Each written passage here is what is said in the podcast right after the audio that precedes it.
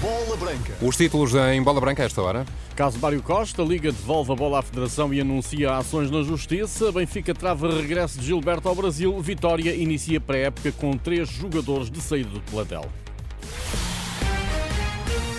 A bola banca do T3 com Luís Aresta. Olá, Luís, boa tarde. Olá, boa tarde. Vêm aí ações em tribunal contra Mário Costa e a Bisport, mas Pedro Provença rejeita que o ónus da Academia de Ribadave recaia sobre si e sobre a Liga de Clubes. A posição do Presidente da Liga surge depois de Fernando Gomes eh, ter revelado que em 2020 a Federação denunciou indícios de suspeitas de práticas ilegais.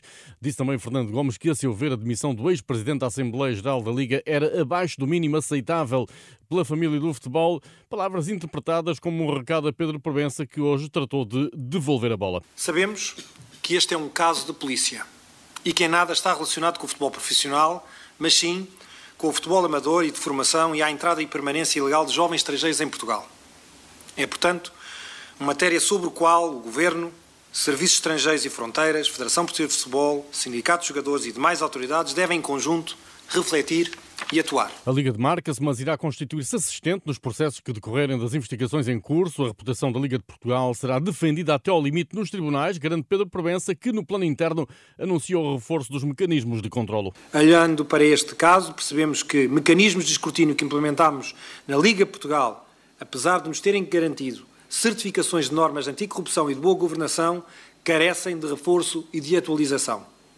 Iremos, em conjunto com os clubes, reforçar as políticas de compliance e os mecanismos de escrutínio prévio de idoneidade de todos os membros dos órgãos sociais, direção e direção executiva, assim como de todos os funcionários e colaboradores da Liga Portugal. Porque temos a obrigação de tentar blindar a Liga Portugal de quem lhe possa de alguma forma, causar danos. E em defesa de Pedro Provença sai o presidente do Gil Vicente, Francisco Dias da Silva, entende que o presidente da Liga foi surpreendido com as ilegalidades de que Mário Costa é suspeito. Na minha opinião, o nome do Dr. Pedro Provença, até este momento, não sai uh, absolutamente nada arriscado. À saída da Assembleia Geral da Liga de Clubes, Francisco Dias da Silva disse ainda que espera anunciar o novo treinador do Gil Vicente entre esta semana e a próxima. Daniel Souza vai embora.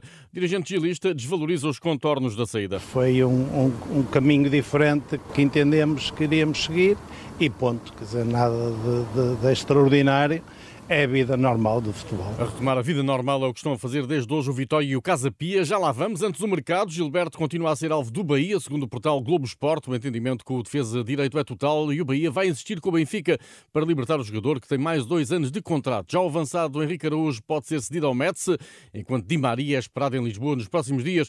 Por fechar os dossiês do lateral esquerdo do Carqués e do guarda-redes Bento do Atlético Paranaense. A alternativa poderá ser João Paulo dos Santos. No Porto, Marcano ainda não renovou.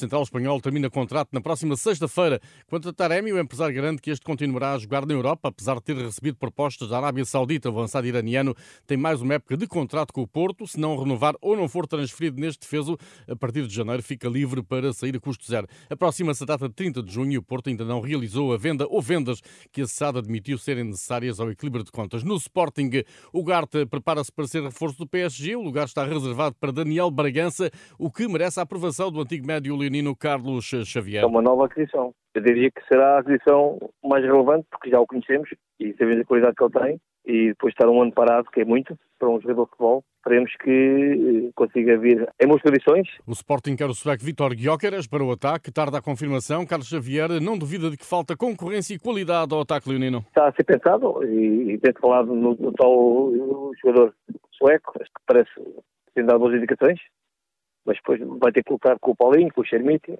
mas é sempre uma mais-valia para o plantel ter jogadores com qualidade e, e, e haver uma, uma concorrência saudável é sempre, é sempre bom. Carlos Xavier aponta ainda a posição de lateral direito como um dos pontos do plantel do Sporting a carecer atenção neste mercado de transferências. Não estando Belharinho, não estando Porro, estará só aos Gaio praticamente, depois ao Gonçalo Esteves, mas o Sporting possivelmente poderá também pensar em alguém para, para, para lutar com os Gaio nessa posição eh, porque podem, tanto, tanto do direito como lado esquerdo, é uma equipa que joga muito ofensivamente e explora muito as alas e tem que ter jogadores com, com, com nível para, para o fazer. Carlos Xavier, ainda no mercado, o Aroca anunciou Pedro Santos para as próximas três épocas. O médio centro de 22 anos deixa o Sporting Clube de Braga a título definitivo. Já Tiago Gaio continua no Aroca, cedido eh, pelo Braga. No Vitória Sport Clube, para além de Ibrahim Bamba, também Janvier e Ruben Lameiras falharam hoje o ranking da pré-época.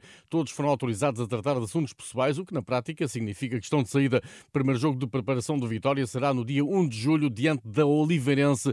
Também o Casa Pia iniciou esta segunda-feira a pré-época 2023-2024. O treinador é o mesmo, depois do décimo lugar na temporada passada. Felipe Martins aponta à consolidação do Casa Pia no primeiro escalão do futebol nacional. Muito motivado para esta nova, para esta nova época, uma época onde, onde temos que, que confirmar eh, as expectativas que criámos no ano passado, através da excelente prestação que tivemos.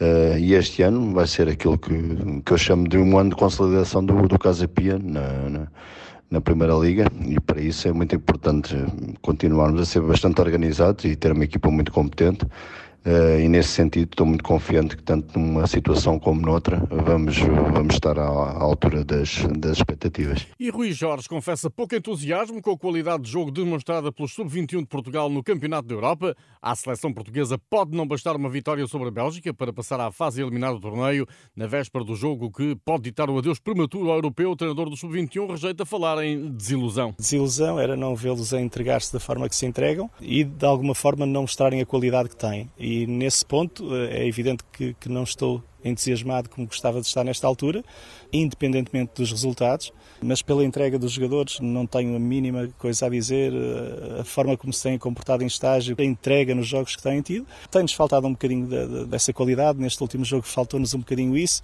eventualmente também fruto do, do ambiente que, que, vivemos e do, do, do mau resultado que, que tivemos no primeiro jogo mas é a vida dos, dos, jogadores e da alta competição e temos que provar nestes momentos também que somos, que somos fortes. Declarações de Rui Jorge à RTP. No futebol feminino, a seleção realiza a esta hora na cidade do futebol um treino aberto à imprensa. Portugal prepara o Mundial da Austrália e Nova Zelândia. Duas notas finais do mercado.